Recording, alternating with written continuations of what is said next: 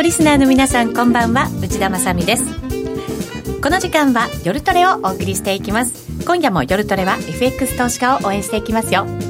さあそれでは今日のメンバー紹介です。まずは国際テクニカルアナリスト福永博之さん。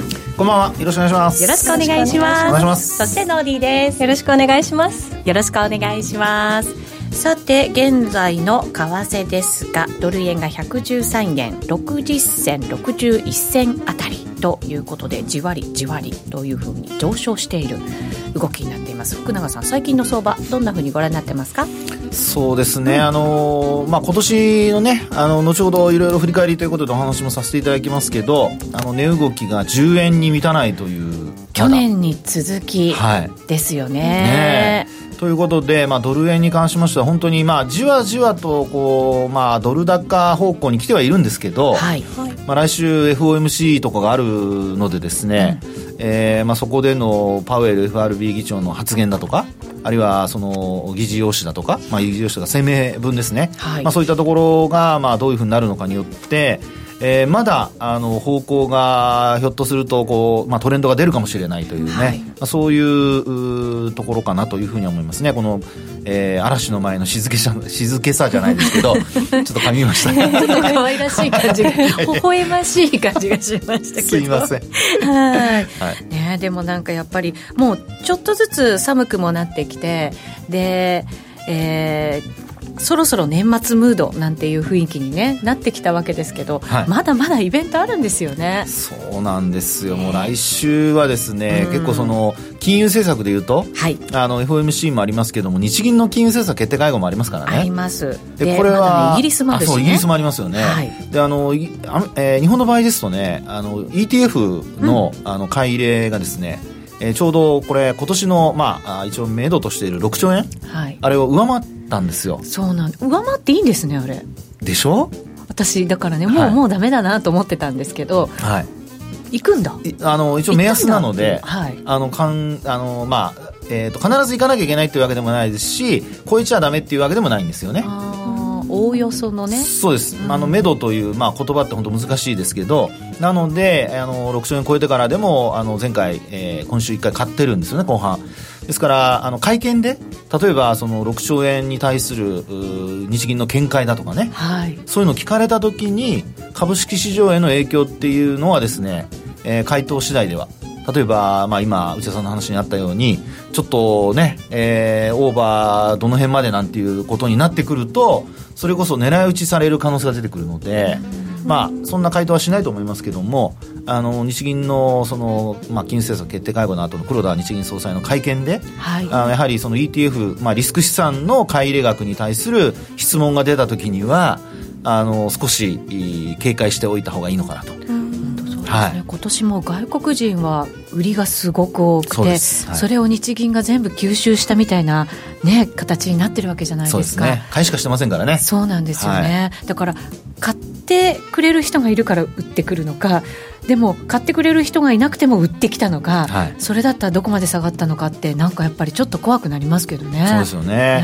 うん、まあね、あの株の場合には一方でファンダメンタルもありますからね。一応あの、まあ、日経平均株価の一株当たり利益や利益だとか、まあ、そういったものも導き出されてますんで、はい、まあ、それも昨日はもう1790円台まで近づいてきたんですかね、うん、そこまで来ましたか、えー、ですからもう1800円がもう目の前というところなので、まあ、それからするとやっぱりあの売られすぎというふうな見方もできなくはないんですが。本当はそうなんですけどね、はい、でもやっぱり内田さんの話のようにですね外国人投資家でそのファンダメンタルズを気にしていない人からすると、うん、やっぱりどうしてもトレンドに沿ってといったらなんですけどあのポジション、まあ、メイクというかあのポジション作りでですね、えー、今日も S q がありましたけど S q 値下回ってもうさらに売ってくるとかね。そうなんですよね、なんか幻の S q にならなきゃいいなって思ってるんですけどね。うん。ね。これはあの一旦上回る場面があったんですが、まあ、その後あの、まあ10時過ぎぐらいからですかね、はい、あの売られてでなおかつドル円もそこで一旦ドーンと落ちたんですよね。そうなんですよね、えー、ただまあその後ドル円またね戻ってるので、はいうん判断はしづらい。うん本当そうですよね。ですからあの為替と株でいうとあの為替と株これまではあの本当にこう日中も連動する動きが多かったんですけど若干 FOMC のせいかどうか分かりませんが、えー、ドル円の方が今は強含んでると。いうパターンでしょうね。そうですね、はい、まあ、ドル円以外を見るとなんかリスクオフの力がねやっぱり強くなってきてるのかなっていう雰囲気もありますのでね、ね、今日は、たっぷりと福永さんに分析をいただきたいと思います。どうぞよろしくお願いいたします。はい、それでは今夜も夜トレ進めていきましょう。改めまして今日お招きしているゲスト、国際テクニカルアナリスト福永博之さんです。よろしくお願いいたします。はい。えー、株の現在の動き見ていただきました。為替もちらりと出てきましたけれど、はい、全般見ていただいた動き、まあ、ブレグジットのこともあって、ポンドの動きも激しくなってますので、そのあたりの動きもちょっと伺っていきたいなと思うんですけれども。そうですね。はい。その中で、まずは、皆さん、あの、もう、だいぶ喉元すぎればじゃないですけど、はい。えー、苦い経験をされた方も多いのではないかという、トルコリラからちょっと言ってみましょうか。ああ、今年のでも主役のね、ノーディー、一つの通貨だったかもしれないですね。ノーディーはなんか私は取る、うん、一瞬だけあのーノーディーもなんかね、もうこの辺で買ってずっと持っとけばいいんじゃないの？なんて番組の中でも言った時期がありましたけど。言った後に、本当ちょうどもうその通りだったんで、うん、えー、すごいなって。持っとけばよかった。ね、でもね、リスクちょっと取りに行くの怖かったんで、あの当時はね、うん、なかなかやっぱり難しかったですよね。しかもドル円のスワップもまあまあつく中で、わざわざリスクがあるものってね、まだこれからだってね、来年だってどうなるかわからないわけですからね。そうですよね。はい。まあ、その中で、あの、これ多分ですね、世界に共通する話だと思うんですね。その主要国にしろ、新興国にしろ。あの、やっぱり金融政策が、まあ、どう動いたかによってですね、あの、通貨の変動幅が大きくなっていると。はい。で、特にあの、このトルコリラですけど、まずは一つ、その、まあ、えー、エルドアン大統領ですかね。えー、金融政策に口出しをして、はい、で、あのまあ、利上げをね、えー、ちょっとこう、まあ、押しとどめると言いますか、待てというようなことを言ったがためにですね。利上げは嫌いだと。はい。まあ、トランプ大統領も同じようなこと言ってはいるんですけど。似てるなと思って。ねただ、まあ、本当にこう、利上げしなかったというのと、あとそれからあのやっぱりあのアメリカ人の牧師さんのね、はい、あのまあまあ逮捕というか、えー、拘束ですね、はい、それもあってですね、アメリカからちょっとこう、まあ、制裁等のですね、話が出てきたりしたこともあって、まあ、結果的に、あの、まあ、トルコリラは下落するという流れになったわけですよね。うんはい、で、特に、あの、まあ、あこれ24円前後で推移しているところでは、チャート出てますかね？はい、出てます。あの、24円前後で推移しているところでは皆さん、おそらくはここがもうそこだというふうな形で見てらっしゃった方が多かったんですが、そこからですよね、少しずつ下落する中で難品してるっていう話もよく聞いたんですけど、うん。まあ、結果的にその24円から、まあ、この通貨のこの、まあ、単位といいますか、20円台でですよ、24円前後からまあ15円の、まあ、半ばぐらいまで、一気に落ちる流れになって、、さっきスキーの話が出ましたけど、本当に直角行的な、ね、本当ね動きでしたよね。そうですよね。で、そこからですね、結果的に、まあ先ほどのノーディーの話につながるんですけど、えー、まあ一旦戻した後にはですね、今度8月の13日安値つけてますが、まあ、そこまで落ちずに、その後、まあじわじわと価格がまあ戻す形で、まあなんとか22円台まで一時乗せる場面があったということですよね。はい、ですから、あの、金融政策で、やはりマーケット市場がですね、あの、利上げを望んでいる。まあ、あの、これはもう、トルコの、まあ、なんでしょうかね、インフレになったりだとか、あとそれから通貨安になったせいで、えー、どちらかというと、その、まあ、観光客が来たりとかですね、はい、その辺、ノーディも、あの、ニュースとかでいろいろ見たんじゃないかと思うんですが、あのブランド品を爆買いする。そうなんですよね、ね、私の周りでも結構トルコ旅行に行った人がいました。値段がバンバン変わる。ああ確かにねまあ、あの、お店のね、値段の付け替えが間に合わない買った時に行った人が一番得してたと思うんですけど、はい。はい。で、えー、そういった形で、やっぱり金融政策をですね、マーケット、市場のそのコンセンサスと違う形になってしまうと、特に遅れるとですね、こういうふうに下落するという、まあ、特に新興市場はね、はい、典型的なパターンになっちゃいましたね。そうですね。はい、またなんか、アメリカにそのお金が集中するから、新興国からまだまだお金が逃げていくんじゃないかなんていう、そういうリスクもずっと気にされていた中でしたから、そうですよね。やはりね、難しかったんですけど、うん、ただ、アメリカが、はい、そのもう利上げ打ち止めにもしなるんだとすればですよ、ええ、そうすると新興国通貨、これ戻るものなのかどうなのかっていうところもちょっと難しいですね。そうですね。その、おそらくは、その通貨ペアによると言ってしまえばそれまでなんですけど、はい、まあトルコなんか今、あの、まあ今回も利上げ見送りましたけど、その前は結構十数パーセント利上げしてますからね。うん、なので、あの、利上げを、あの、続けられる国というのは、基本的にはドルがその利上げ、まあアメリカが利上げをやめたとすると、まあ、その分やっぱり戻すという、そういう流れになるんでしょうね。うん、で、一方で、同じように、あの、利上げができないとなると、結構、あの、値動き的には、あ厳しいと言いますか、横ばいになったりだとか、はい、っていう反応薄っていうのは考えられますよね。はい。で、同じようにこれトルコ円リラで今これ円とで見てるじゃないですか。はい、で、これでですね、直近で、えー、調べたところ、例えばニュージーランドドルって見てもらえます？はい。これ。これを見るとですね、直近では結構ニュージーランドドル円、あ、ニュージーランド、そうですね、ニュージー、えー、9円ですかね。これ上がってまして、はい、もう75円台から78円台まで一回乗せる場面が。今日なんかはちょっと下落がね、大きかったので、はい、ヒヤッとしましたけど。そうですね。はい。まあでも、冷やしでご覧いただくと、あの、今、先ほど見ていただいたような、その、トルコの危機があって、うん、で、あとアメリカがですね、利上げをこう、順調にこうやっていって、そこから少し、アメリカのその利上げに対する、あの、スピード、それが鈍化するんじゃないかという見方が出てきた頃からですね、やっぱりこのニュージーランドドルも、まあ、円に対して特に円は何も、えー、金融政策変わらないだろないだろうと見られてますから、はい、まあ、意外とその強含んできたっていうところはここで見て取れますよね。そうですね。同じように5ドルもね、はい、底堅い動きになりましたからね。そうですよね。えー、で、これニュージーランドドルとドル、ドルストレートで見てもらっても、ニュージーランドドルっていうのは、これやっぱり上がってるんですよね。はい。はい。というところで、やはり、あの、ニュージーランドは意外と安定的な、あの、経済の見通しになってますので、えー、そのあたりがですね、やっぱ交換されて、えー、こうやって上がってきていると。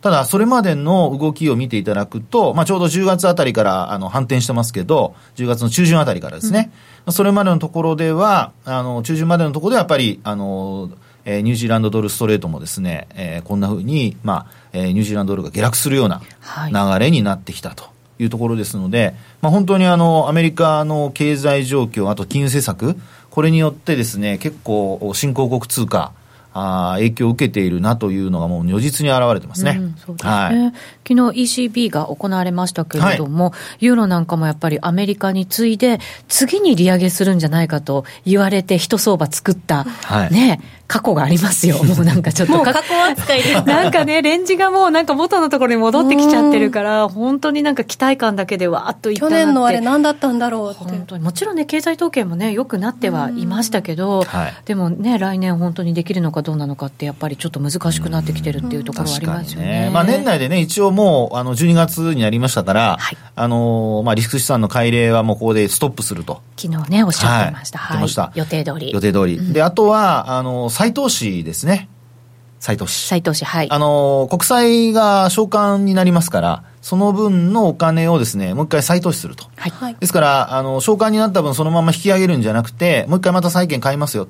で、その配分にしては、今度あの ECB に対する出資比率に応じてですね、買い入れしますよっていうことなので、まあ、そういう意味では、あの、緩和そのものはですね、えー、まあ、テーパリングという形で残ると。いうことかと思いますよね。そうですね。そこの部分のコメントが随分なんか弱気になっていたような、ね、なんか長くやりますっていうなんかね、斉藤氏は長くやりますよっていう強くおっしゃってたような印象があって、やっぱり経済あんまり良くないんだろうなっていうね、なんかそういうイメージになりましたけれども。そうですよね。はい、ですから本当にあの、まあ、ユーロに関してもですね、いろいろそのポイントとして上がってくるのが、一つはやっぱりあの、まあ、フランスの、はい、えー、デモ。ですね。これはね、本当にちょっと深刻化してますよね。ね本当。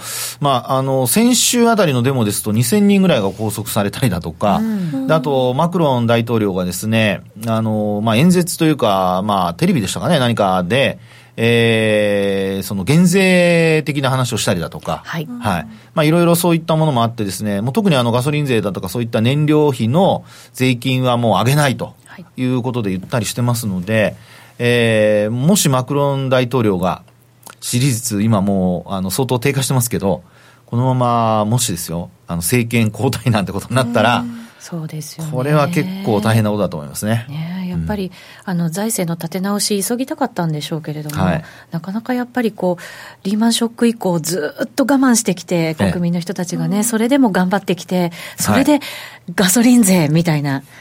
ね、また増税かってなった時に、もう我慢ならないっていうね、うん、なんかそういう雰囲気になったのかななんて思ったりしますね、まあ、特にね、あのえっと、フランスのその、まあ、デモはですね、いろいろあの、テーマがあってですね、はい、今回はあの、ジレジョーヌというですね、うん黄色いあのベストを着てやるという、ね、工事の人の店主さん。そうそうそうそう。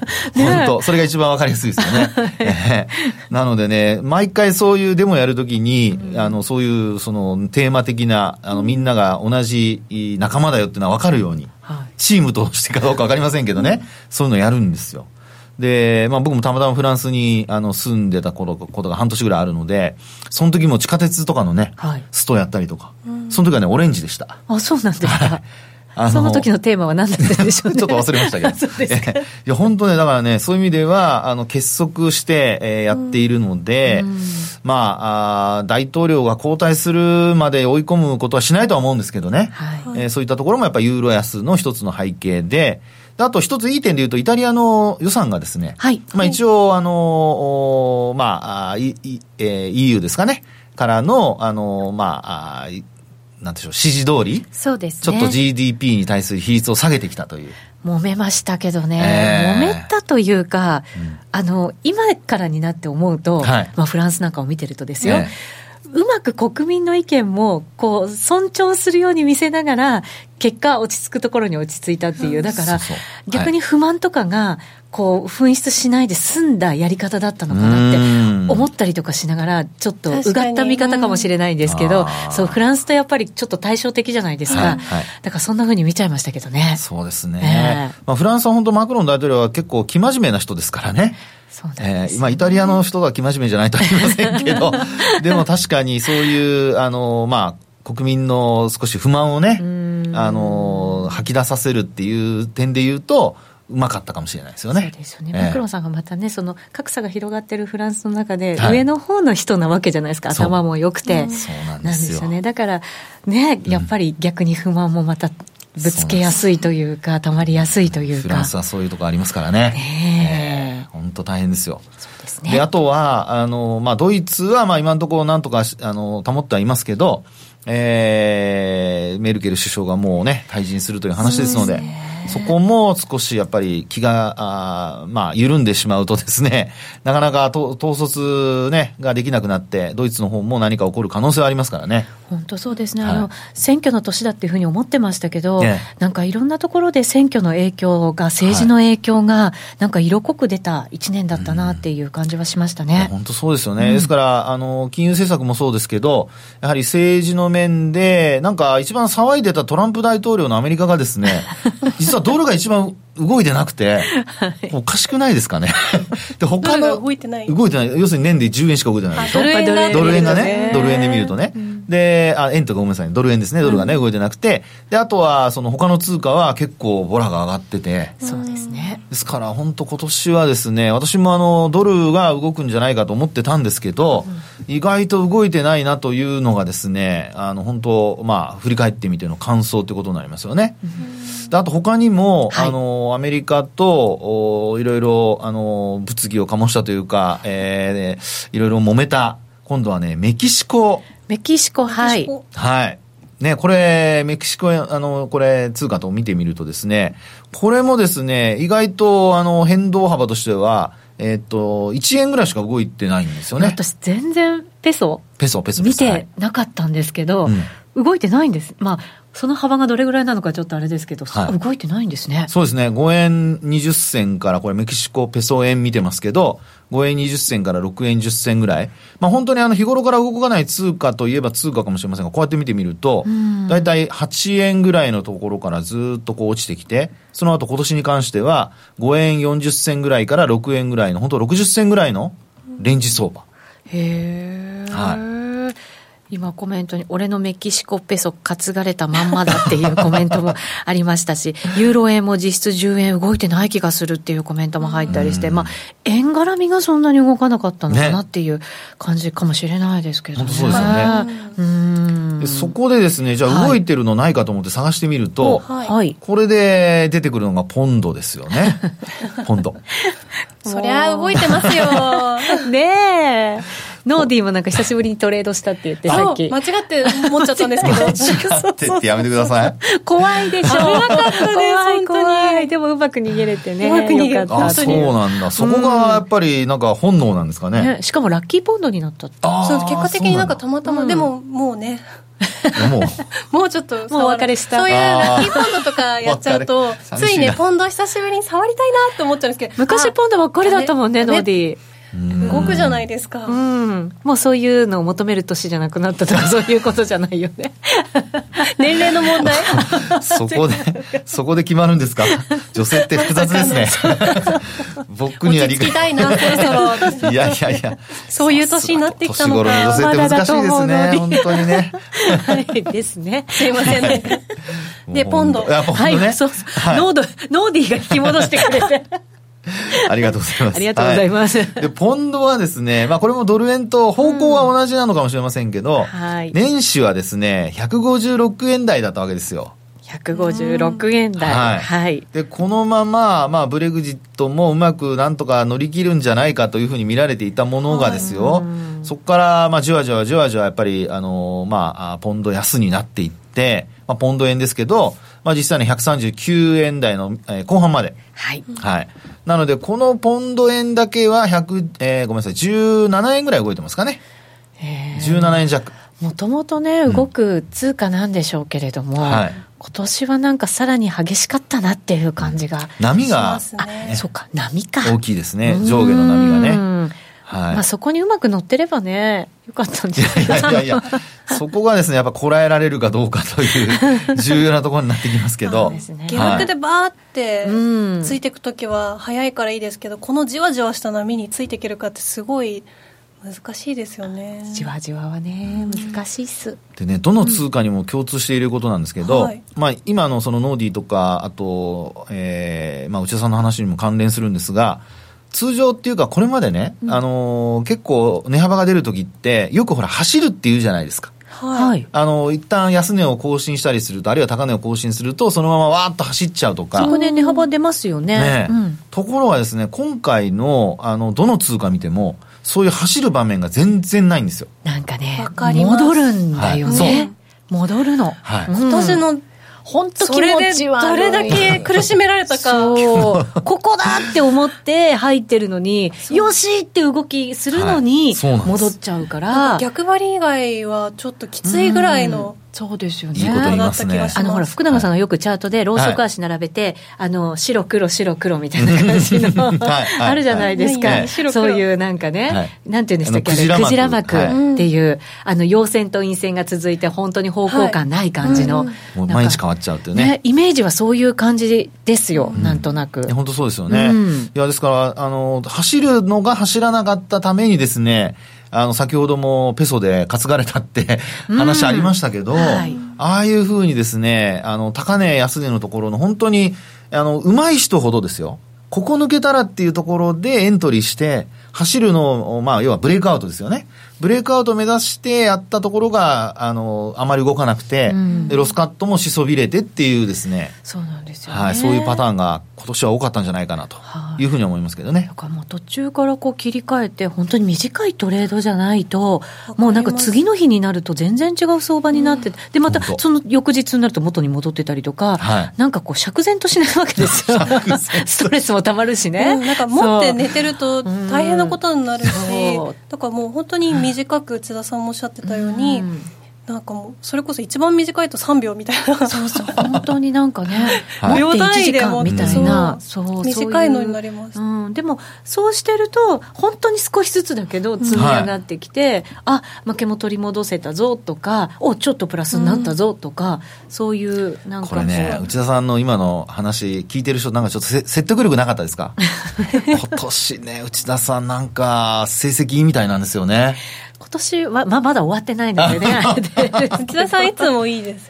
いやそうか。そんなことないのよ。ようやくねプラスにね年間通してなんかねだから言葉に重みが出てきましたね内田さん本当ですか、はい、年取って声が低くなってるとかそういうことではない。違う違う。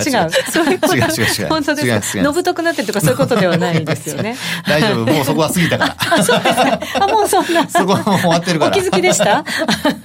そんなあのあのノーディーの仲間になろうとしないで。いやいやいや。もうね。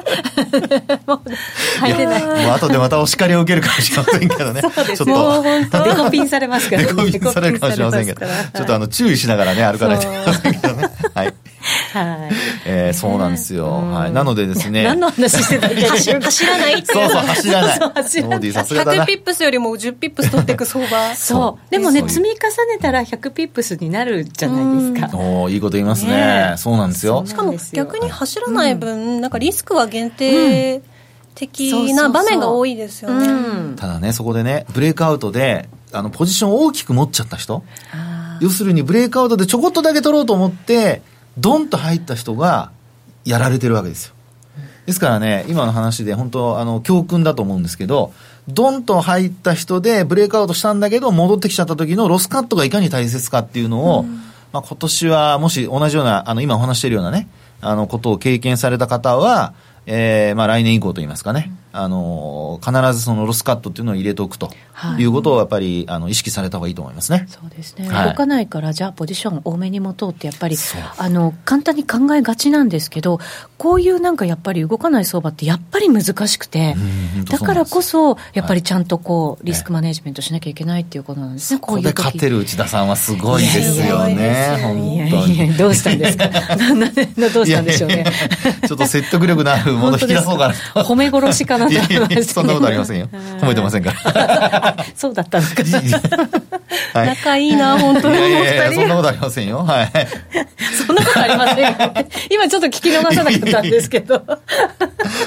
これですよ、ほら。ね。本当に怖いんですから。やっぱりね、いろいろ耳を傾けてね、福永さんの声には。大事なことね、どこで喋るか分かんないですからね。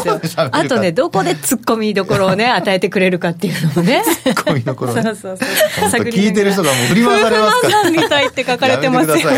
そうですよ。本当に。本当に。本当に嫌がってますから。どこまで話しましたっけ？そうですよ。走らない。走らない話。走らない。走らない話。そこから進まない。本当走らない私たちも。うまいな。やられました。どうしましょう。こういうオチが来ると。粛々と進めてください、お話を。はい、そうです、そうです。はい。今年はでもポンド、トルコ、やっぱり、あと動かないっていう意味では、本当にドル円ってね。ドル円。なんかこう主役級だったような感じがね。意外とね、さっき見たような、あの、まあ、えー、ニュージーランドドル、9位だとかちょこっと、まあ円では動いてたりだとか、年末にかけて上がってたりだとか、ちょっとこうトレンドがやっぱ各国の通貨でこう変わってきているのは変わってきてますよね。そうですよね。はい、あのやっぱり株が下がって、ちょっとリスクオフみたいな今形になってるわけじゃないですか。はい、でもそういう時って一番最初に下がるのって5ドルだったりとかニュージーだったりとか新興国通貨、まあ、多くの、うん、だったりするんですけどそうならないっていうのもまたなんとなくちょっと居心地が悪いというか頭で考えちゃうとなんかやりにくいっていうか、うん、あのまあ、ひょっとするとですよ。僕はあのポジティブ思考なので、はい、あのいい方に考えると、あの要は、えー、新興国の通貨がそれだけ売られないってことはですね、はい、あのそれだけやっぱり景況感っていうのはしっかりしてるというふうなマーケットの捉え方なんじゃないかなと。うん、例えば、あの昔のですね、アジア通貨危機だとか、そういうふうな時には、今お話してたような、まず走る走らないで言えば、一気に走り始めて、うん、で、特にその狙われる新興国通貨から、あのもうどんどん下げていくと。はい。そういうところから始まったっていうのが過去の経緯なんですよね。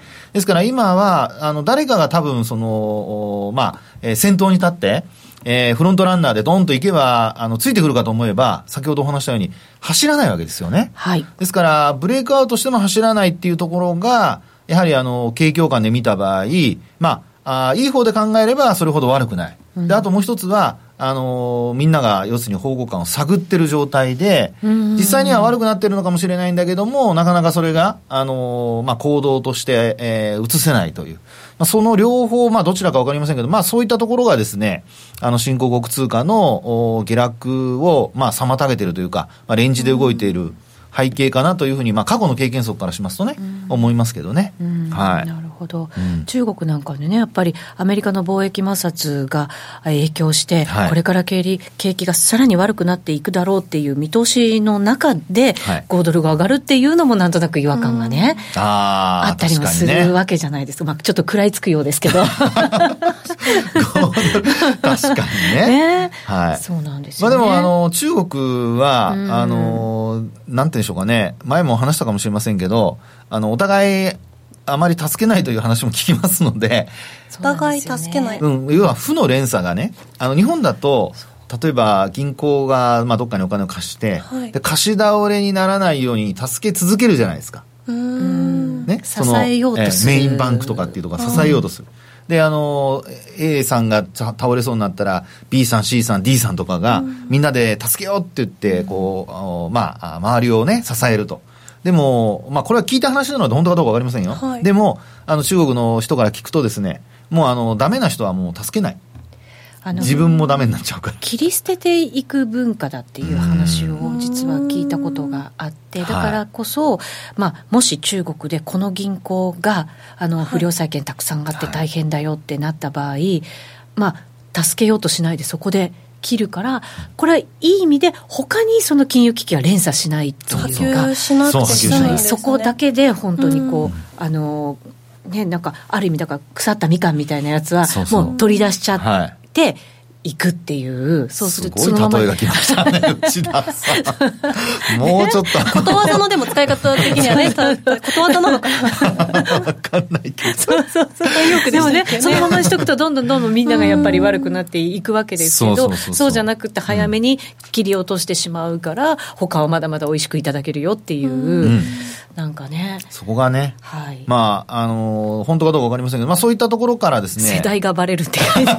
世代が。そうですね。はい。あとでも中国はほら政府がそれだけ力持ってますから、それで助けるっていう点もあるかもしれないですね。はい、民間で助け合わなくても。民間レベルでなんかこう、個人間で助け合わなくても、政府が助けてくれる、うんね、余地があるんだったら、そこに任せた方が絶対倒れずに済みますもんね、一緒に。ですからそういうふうなところも、あの、まあ一部にはあって、ですからやっぱり、あの、金融危機ってもう昔からシャドーバンキング、シャドーバンキングってもう何年ぐらい前だろう。いや、7、8年ぐらい前からね。ね言われてますよね。でも、実際にシャドーバンキングで、あの、潰れたとかね、金融危機になったっていう話は一切ないですからね。確かに。うん。どなんかね、うん、どどどうどうとか言って何？まあでも今回のファーウェイみたいなものは切り捨てるってわけにはいかないんだろうなって思ったりはするんですけどね。まあ、ねまあ、でも本当にあのこれもまあドル円に関係する話だと思いますけど、はい、面白いのがカナダで逮捕されて、はい、アメリカの要請を受けて逮捕した。これそうですよね。で、中国で、えー、NPO 法人で、元カナダの外国外交官の人が拘束された。はい。ってことは、アメリカが頼んだにもかかわらず、うん、カナダと中国でこうやり合っているという構図に今なっていてですね、このファーウェイの話は、これは戦略的にはアメリカからすると、非常にうまくね、やってますね。しかもあのトランプさんには、ここには踏み込まない方がいいよっていう、うん、なんかね、お達しが最初にあったとか、なかったとか。そう、だから矢面に立たずにね、はい、ですから保釈になったところで、あのトランプ大統領がそれを阻止するんじゃないかっていうのが、実は周りの人たちから見た一番のあの心配材料というか、懸念材料になっているようでして、はい、そのタイミングがね、うん、捕まったタイミングが12月1日じゃないですか。はいあのまさに米中首脳会談やってたその日じゃないですか、はい、だトランプさんとしたら、いい結果をそれでも引き出して、うん、それで自分の手柄にまあしたい、はい、で株価もまあ下げたくないよっていう思いがあった米中首脳会談だと思うんですよね、はい、でそこでやっぱり逮捕ってなった時は、やっぱこれちょっとトランプさんとは違う力が動いてるのかなっていう感じはね、確かに。しましたよね。そうですよね、ですからこれ、カナダで起こっているので、ですねあのまあ、米中の問題として、うん、えー、深刻化してないんですけど、まあ、これで、まあ、あの保釈してカナダから今度中国に帰るという話になったときに、まあ、アメリカ側から、あのー、まあ、ちょっと待ってくれなんていう話になると、またややこしくなるので、はい、そういう話題がもし出てきたとなると、そこはちょっと注意が必要かもしれませんけどね。そうですね、はい、まあでも今後どんなふうになっていくのかまだなんかねこの問題って随分尾を引きそうな感じが、うん、ですね。でも90日というあれがあの期限ありますからね。はいまあ、そこで本当にあのお互い、まあ、中国の方もある程度こう情報と言ったらなんですけど、あのアメリカ産の大豆をたくさん買うとか、ね、いろいろね、ね対策というか、手は打ってはいるみたいですね。すまあ、大豆だけじゃ、多分アメリカはあの許して許し、許すって変ですけどね、あの 情報しないそもそもね、喧嘩ふっかけたのはアメリカその通り、もっと言ってやってください。思うとこがありますね、福永さん。いやいやいや私はもうあの中立な立場。本当にもうね。中国がもう IT 開発やめますみたいなことを言わない限り許さないんじゃないか、ね、でも今回あの、えーと、中国、えー、製造2025でしたっけ、うんはい、あれの中身を若干こう見直す見直さないというような話が出てきたりだとかそういうのも出てきているので。そこだけは譲らないと思いましたけどね。まああの内田さんの話にあったようにやっぱり 5G だとかねあのファーウェイがもうあのほぼ1位のシェアを握っているという状況ですからね、部品だとか製造機器に関しては。なので、まあ、そういったところもあの見直すっていう話になると、はい。あのまあ、アメリカとしてはあ譲歩せざるを得ないというかね、歩みはならざるを得ないという状況になってくる可能性ありますよね。そこで、金融政策でですよ、はい、FOMC がさらに利上げを、まあ今はほら鈍化するペース、ペースが鈍化すると見られてますけど、正常に戻すという話になると、うん、これは株に対しても、ドルに対しても、プラス？日本株に対してもプラスですよ。それは、景気の良さ、そうです。良くなっていくっていうところを前向きに捉えられるから。その通りです。で、あとは、今、センチメント的にね、米中の貿易摩擦が、あの、重しになっていて、なかなか、その、まあ、今日も日銀の単価出ましたけど、先行きに対する見通しが強気になれない。ところがですね、今話にあったような形で、米中が多少でも歩み寄って、で、まあ、あの、先送りでもいいんですけど、あの、中身を少し改善するという話になってきてですよ、うん、えー、FOMC、あるいは、あの、FRB が、利上げのペースを、まあ、年3回にもう一回するとかね、言ってくれると、景況感としては、まあ、いいんだという見方に変わって、で、ドル円の上昇と、まあ、ニューヨークダウ、日本株の上昇ですかね。私、来年期待してますよ。そうですか。ちょっと今、会議的に見ちゃいましたけど。いやいやそんな、みたいな顔、こっちですごい見えてます。本ですかみたいな。ね、どうしてそのペシミストなんですか？ペシミスト ハモらなくていいから、そこは。なんでそこだけオプティミストになるんですか？ハモって。カタカナ難しいですね。本当そうですね。なぜじゃあ福永さんがそう思うのかは、来年の見通し含めて、この後のコーナーで、はいたっぷり。たっぷり。たっぷり。株も含めてね、ちょっとお話をさせていただきたいと思います。はい。よろしくお願いします。はい、それではここでお知らせです。約定力で選ぶなら FX プライム by GMO。レートが大きく滑って負けてしまった。システムダウンで決済できず損失が出た。などのご経験がある方は、ぜひ FX プライム by GMO のご利用を検討してください。FX プライム by GMO では数多くの勝ち組トレーダーが認める約定力と強靭な FX サーバで安心してお取引いただけます。現在、FX プライム by GMO のホームページでは、勝ち組トレーダーのインタビュー記事を公開中。勝ち組たちの取引手法を学びたいという方は、ぜひ、真面目に FX で検索を。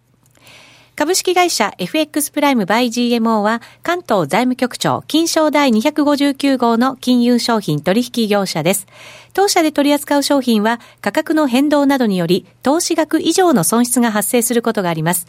取引開始にあたっては契約締結前交付書面を熟読ご理解いただいた上でご自身の判断にてお願いいたします。詳しくは契約締結前交付書面などをお読みください。お聞きの放送はラジオ日経です。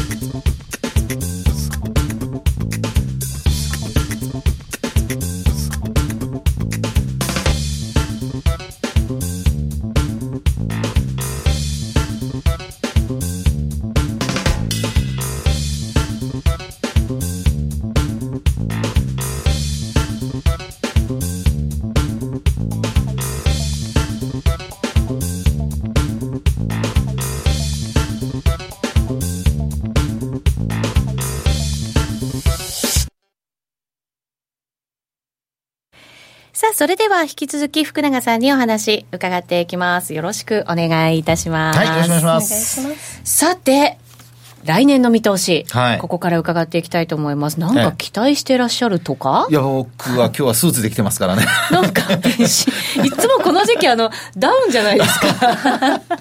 モスラの幼虫と言われたことがありましたね、一度ね。ですけど、どうしたんですか、今日、気合のいえいえ、もう表れ気合の表れですよ。なんか他の仕事ありましたよね。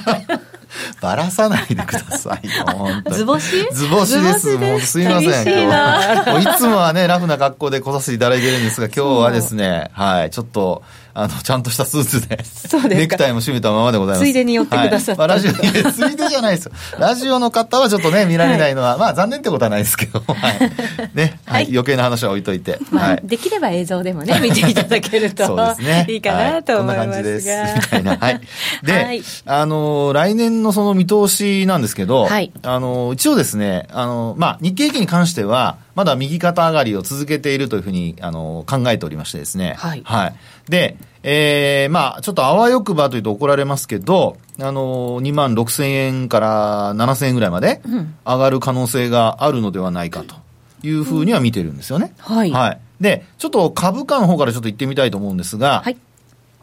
えーっと、これ、日経平均株価の週足チャートなんですけど、ここでちょっと確認しておきたいのが、えーっと、今年の3月の安値というのがあってですね、ここですね。で、えーっと、これまだ割り込んでないというのが、今のこのポイントなんですね。はい。はい。で、この3月の安値というのは2万、えーっと、ここがですね、2万トンで347円。はい。はい。これ、ザラバの安値ですけども、えーこれを割り込むと、下降トレンド入りということになるので、えーすごくここは、あの、あと2週間の間ですね、維持しておかないといけないんですが、まあ、基本的にはですね、今のところまだそこを割り込む気配は出ていないと。はい。いうことで、えーこのままですとトレンド的には、あの、まだ上向きを続けているというふうに考えられるということになります。3月安値を下回らない限りは、はい。上向き。上向きです。どんな形でも。どんな形でも。あの、本当にあの、上下に動こうが、えー何かしら、あの、ランダムな動きになろうがですね、割り込むまでは基本的には、あの、上昇トレンドの中の、いわゆる持ち合いという、そういうパターンになります。そういう扱いになるんですね。上昇トレンドが終わって持ち合いに入るんじゃなくて上昇トレンドの中の持ち合いなんですね、そうです。で、そこでですへねー、その、なぜじゃあ上昇トレンドと判断するかっていうのを、はい。まあこれあの、為替も同じなので、あの、見といてほしいんですが、例えばですね、こんなふうにあの、リーマンショックの後の安値があったとするじゃないですか。しあの、2009年の7月ですね。で、これあの、お3月にです、あ、10月か。に一応これあの、7000割れがあったんですよね。はい。で、ここが安値として、まあ、こう、お株価の次の上昇、お高値までのこう値幅を、値幅というかあの、波動っていうやつですね。えー、1、それから2、で、3、4、えー、5っていうふうにカウントしていくと、あの、5波動がいってですね、あ、ここまでごめんなさい、ここが5波動ですね。えっと、これは2015年の7月が。でその後、1、2、3っていう形で ABC で落ちてくると。これがあの、いわゆるエリオット波動なんですよ。はい。はいで、このエリオット波動っていうのは、あの、この今お話したのが144回続くっていう、えー？そういうのが、まあ、細かいのも入れてですよ。数えるの大変。そう。でもね、あの、あの、ラルフ・ネルソン・エリオットさんは、これを数えたんですよ。ニューヨークダウで。で、統計上、そういうふうにですね、これあの、景気のサイクルとも意外と一致していて、で、えー、このブレグジットのところの安値から、実はその、また今度1回目の上昇が始まっていて、うんで、えー今、あの、えーっと、この10 1月の高値を10月抜きましたから、基本的には、その1、2の下げが終わって3波動目はい。が、あの、今続いていると。なるほどね。で、3波動目っていうのが過去見ていただいても、これアベノミクスが始まってから、これあのちょうど1万円割れのところですね、9000円台のところから1万6000円まで上昇するという、まあ結構期間も、それから値幅も大きかったという。これが第3波動目なんですよね。で、この第3波動っていうのが、そのエリオット波動5波動ある中の、えー期間が一番長いというふうに言われてますので、なのでですよ、これあの割り込んだら、あの、波動がまた変わっちゃうんですけど、数え直すんでしょ？数え直すんですか？なんでですかなんで数え直しちゃいけないんですか？業績だってそうじゃないですか。アナリストが言ってですよ。四半期第一クォーターで、あの、アナリストがね、予想を出して直しちゃダメなんですか？そうなんですけどね。でもほら、よし、第三波動だって期待して、買ってたりするわけじゃないですか。そうですよ。おい、おい、また振り出しに戻ったよ、みたいな感じの。なんで業績は良くて、それがテクニカルだとダメなんですか？なんか、確かなものが欲しいでしょ？いやいやいやいや、同じですって。ダメ。条件が変われば変わるんですから。はい。はい。納得はしてないですよ。納得はしてない。で、今のところはですね、そういう意味では、第三波動なわけですよ。まだね。はい。割り込むまでは第そうです三波動。。第三波動。で、第三波動の中にも、やっぱり5波動があるので、第三波動の中の5波動。そうそうそう。なのでですね、こういうのね、サードオブセカンドとか、サードオブサードとか、って言ったりするんですよ。ちょっとややこしくなりますから、この辺でやめときますけど、はいちょっとノーディーの目が、あの、とまぶたが重くなってきた。今寝ちゃった。あ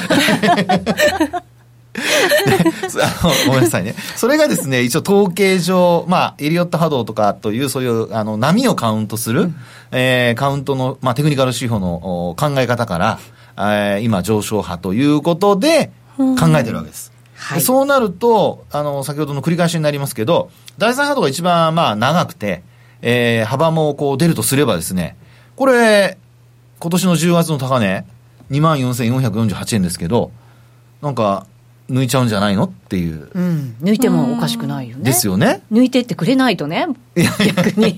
そう。抜いてってくれないと困るわけです。そうですよねはい。で、そこでですね、テクニカル的には、そういった波動がまだ今つ、あの、続いているとはい。いうふうに考えると、あと重要なのは、これやっぱ投資家のセンチメントであったり、うん。それからあとはやはりあの、まあ、景況感ですよね。はいで、この二つが、要はですね、一番あの、心配なのは、景況感が悪くなって株価が下がるんじゃなくて、株価が下がったことによって、悪くなるんじゃないのっていう形でですね、でも株価ってはい先行性があるとかって言うじゃないですか、はいありますだから私たちの気持ちよりも先に何かが織り込まれていくっていう部分ももちろんありますよね。そうなんです。それが、うんもしこの3月の安値を割り込んだとなると、今の話で、まさに内田さんの話してくれた、何かを織り込み始めてる可能性があるわけですよ。心配した方がいい。そうはい。でも、今の段階で3月の安値を切ってはないわけですよね。ですから、いわゆるそのセンチメントの揺れの中での押し、いわゆる押し目ですよね。というふうにまだ解釈できるんじゃないかってことなんですよ。なるほはい。ほら、今なるほどって言いましたど。ね。でもね、3月、3月安値をね論破してるわ、けじゃない3んですけど月安値を下回ってからじゃちょっと遅すぎないかしらって思ったりもするじゃないですか。まあでもね、ね、そ心はい配するのっはいてはい、無駄ではないような気もするしね。そうですよ。だから心配は、あの、常にリスクというのを考えておかないといけないので、本当に、あの、まあ、たす、えーたくさんポジションを持ってて、下がるのが怖いっていう人は、これはもう、あの、オプションを、プットオプションを買っとく必要があります。そうですね、備えるっていう下落備にね。えるということで。はい。で、プットオプションは、あの、基本的には掛け捨て保険ですから。うんあの、もう、あの、損していいぐらいの、まあ、金額で買えるプットオプションを買っとくと。はい。いう形ですね。で、一方で、えー、まあ、為替に関しては、これは、あの、金融政策等が、あーまあ、あーこう変わるかどうかにもよるんですけど、これちょっとドル円もちょっと今の長期のやつでちょっと見ときたいと思いますけども。はい、ありがとうございます。株だけで終わっちゃうかなっていやいやいやいや ちょっと不安になりましたよ。ありがとうございます。そんなことしたらえらいことになりますからね。怒られちゃいますからね。はいトレーダーの皆さんがね、多くご覧いただいてますので、そうなんですよね。お聞きいただいてますので、ははいい。で、ドル円のですね、これチャート見ていただきますと、これ月足なんですけど、変わりましたかね？はい、ちょっと大きくしてみますが、これも、あの、三角持ち合い。綺麗にね。綺麗な持ち合い。で、なおかつ移動平均線の上に価格が出てるんですよね。あじゃあまだ上昇トレンドのの中の持ち合い。。声が揃っちゃっ。っちゃいました。さっきの二人のあの、ペシミストとはちょっと違いましたけど、そこまで綺麗にはいきませんでしたけどもね。はい。ということでですね、まだこれね、期待を持てる状況が続いているというふうに、私なんかは考えてます。で、綺麗にですね、このドル円は、この2011年のところからカウントしてもらうと、1、2、3、4、5なんですよ。へで、A、B、C で落ちて、なおかつ、1? 今1があって2ですよね2があって。で、今3波動目。じゃあ大きくなる。一番長いところ可能性があるということです。でもなエリオット波動数え直してるって聞いたら いやなだからそうなったらって言ってるじゃないですか。ノーディー ナイスよ。今、今ノーディーのあの、なんか、ね、上着の裾をこう握りながら、可愛かったけど。可愛かったけど。可愛かったけど、許せない。怒られちゃう、ちゃいやいや、怒ら、怒ったりはしませんけどね。はい。もう本当にね、もう可愛いものには負けちゃいますから。子供のダダと、ダダをこねると同じでですね、もう許しちゃうかなみたいなのになっちゃいますからね。嫌ですね。可愛かったですね。ね、年取ると嫌ですね、本当ね。はい。ね、でもそうか。じゃあ株も、為替ドル円も、まだ、え上向きの中の持ち合いだという。ですから、年末にかけて、今の状態が続くようであれば、あの、来年ね、まだ、あの、可能性が残ると。でも本当に、ここから下に行くようですと、あの、下離れっていうことになりかねないので、そうなると本当にもう極端なあの株安と円高？覚悟しなきゃいけない。本当に100円割れるみたいなところ。100円割れるとこまでいくかどうか分かりませんけど、でも100円、105円とかそういうのは割れちゃう可能性ありますね。はい、110円はもうそうなったら、あのおそらく割れるでしょう。ただの通過点みたいになっちゃうん、ね、っていう可能性は出てきますね。来年のね、はい、その景気なんかも考えながら、ええ。ご判断いただくと、はい、どちらの方の可能性が高いと。いや、私はもう最初からお話してますように、上、上方形ですね、上方向ですよ。はい。はい。それはまだ、まだ割れてないからっていう理由で、ね、なんかこうやってですね、年末こう出させられるのも嫌なんですよ。これまた来来 年だったらなんか言われますから。ね、いろいろからなんか聞かれてんじゃないですか、雑誌だったり、番組だったり、ねまあ、でも僕あの、私はそういう意味では、あの、年末立てた予想は、よほどのことがない限り変えませんので。そうですよね。はい、あの、これ、えー、はい持ち上げてるわけでも、ごまをすってるわけでもないんですけど、福永さんの予想は当たってるんですよね。はい、一応ね。ここ数年。はい、今年はちょっとね、上値に届かない後半が、ね、ちょっと届かなかったんでね。ねでも年前半の下げと、持ち合いは結構予想通りだったんですけどね。そうですね。だから10月のね、高値つけたところからもうちょっとね、なんか頑張って。もうちょっと頑張ってほしかったですけどね。よかったんですけど、いいところまで。うん、そう。来てたんですけど、ありがとうございます。いやいやいや。初めて内田さんに褒めてもらいました、本当に。いや、ちょいちょい褒めてるじゃないですか、ちょいちょい。ほんのちょいちょいですからね。ねでもだから福永さんが上だといえば、私たちもちょっと上だと思いたい。いやいやいやまあ、それはね、あの、責任は持ってませんから、皆さん自己責任でお願いいたします。まあなんか、そうやってオチをつけちゃうから。まあでも本当にあの、期待はしてますよ。そうですね。来年でも材料的にどうなんでしょうね。上に引っ張り上げてくれる材料って。はい。思いつきます？あの、悪材料が消えるっていうのも、うん、あの、これはいい材料ですからね。確かにそうですね、はい、相場にとってはね。そうなんです。えですから先ほど話したように、まあ中米中の話がまず2月の末までで、何かしらの、まあ、あできれば先送りせずに決着してもらう。うん、はい。で、それと、あと景況感が今の状態を維持すること。うん、あの、センチメントが悪化して、あの、みんながお財布の紐を締めたりなんていうことにならないように。で特に日本の場合はやっぱり消費増税がありますからね。そうなんですよね。はい、だからそこに対する今、まあ、対策みたいなものもいろいろ出てきてはいますけど、はいちょっとまだ足りないかなっていう感じもしなくはないんですけどね。本当だったら増税しない方がいいんじゃないかなってなんかこの間のペイペイみたいなことすればいいんじゃないですか？ああ、100億円ね。13日で終わっちゃいますからね。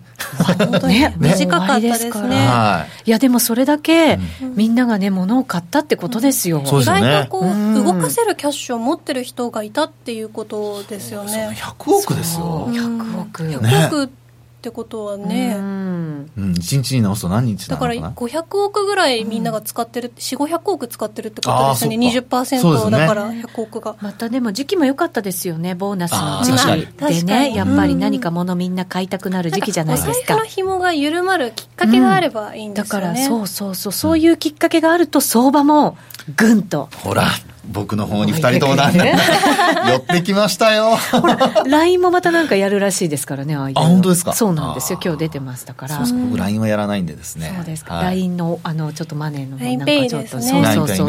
で、またな、続くかもしれませんよ、そうですね、やっぱり今、取り込みたいわけじゃないですか、うん、どんどん使う人たちを、だからこういうのがきっかけになって、やっぱりね、ちょっとね、小売りのところが良くなるとか、そうですよね、だから内需が良くなって、まあ、要は維持さえしてくれれば、まあ、基本外需がどういうふうにこうなっても、はい、まあ、はい、悪くなっちゃだめですけど、多少落ち込んでもですね、センチメントは悪くならないので、まあ、それはやっぱり景気の木としては非常に支えになると。そうですね、はい景気は気からと。その通りです。病じゃないですよ。そう景気ですからね。そう景気は気からと。本当にねちゃんと言っとかないと。今ちょっと間違えたかもって自分でも思って大丈夫です。ましたよ大丈夫です。大丈夫です。僕あの結構文学部ですからもともと言葉は結構好きなので。でも病もそうですけど景気もね、気だその通りです思いますね。はい。うん。ねもう本当に元気みんなで盛り上げましょうよ。はいそうですまあねお金使える人は使ってくださいよ、はい。えーここで CM です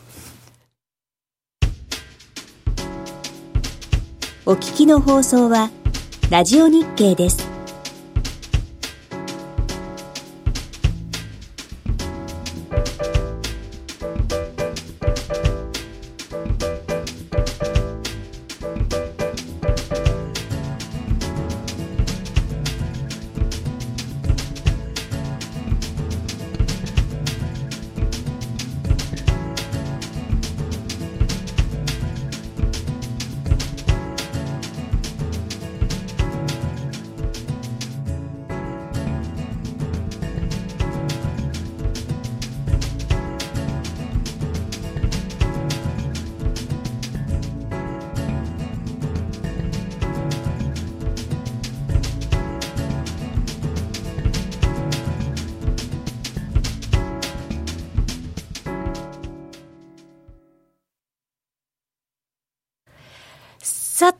夜トレお送りしてまいりました。今日は福永さんをゲストにお迎えして、今年を振り返り、はい。来年も見通していくという、濃い。出演者には辛い。そういうことないから。まあ年末そんな感じになりますからね。えでも相場ははい。まだ上向きだよというね、はい、はい。力強い言葉もいただきましたけれども、来年いろいろまだイベントもあると思うんですよね。はいどこに注目しますか？あのですね、前半は、まあ皆さんが注目している米中の、やっぱりあの、交渉ですよね。はい貿易交渉がまず一つであって、あとは日本の場合ですと、今度はその次に来るのは、まあタグね。はい。あの、TAG 交渉もありますね。であともう一つは、僕はあの、あんまり、えー政治的な話というので取り上げられてないんですけど、1月か2月にですね、もう一回あの、おーまあ、あー米朝、はい、米朝。はい米朝首脳会談があるのではないかと言われてるじゃないですか。でそこで、えーもう本当にあの、まああ、核の話だとか、それから万が一といったらなんですけど、期待するのは、えーまだ、あの、北朝鮮に拉致されている日本の人が、ひょっとしたらそこで何か帰ってくるとか、もしそういうことになると、まあ、あの、自民党、安倍総裁としてはもう、すごく、うーなんでしょう、あの、まあ、名誉なことになるわけですよね。歴史に名を残す的な。ええはい。で、これがですね、やっぱり自民党の選挙にもやっぱプラスに働くでしょうし、秋の選挙とかね。そうなると、意外とその辺のところで何か、あのーまあ、もし日本にとってですけども、プラスの材料が出てきたり、あるいは核の、あの、本当に廃絶だとか、その辺をですね、えー確約できるとかなると、はい意外とセンチメント的にも明るくなっていくんじゃないかなと。うんですから、もし本当に1、2月の米朝首脳会談が行われるとすれば、はい。まあそのあたりが弾みになるのではないかと、ちょっとだけ期待してます。そうですね、はい。来年やっぱりねちょっと経済どうなのか注目ですけどでも一段とまた政治の年だっていうふうにもねヨーロッパもそうですし、はい。日本もそうですからね。本当気をつけないと。はい、この辺りがでもいいふうに転じてくれた時のやっぱり強さっていうのは、はい。やっぱりしっかり頭に入れておかなきゃいけないわけですね。そうなんですよ、皆さん。はい、いつでもやっぱり動くのって相場は政治がきっかけだったりしますからね、そうなんです。特に日本はね、そういうのが多いですからね。本当そうですね、えー延長戦延長戦という声もありますのでちょこっとだけやりましょうかね。いいんですか？はいこの後も映像をご覧になっていただきたいと思 います。ラジオの前の皆さんとはお別れです。それでは良い週末を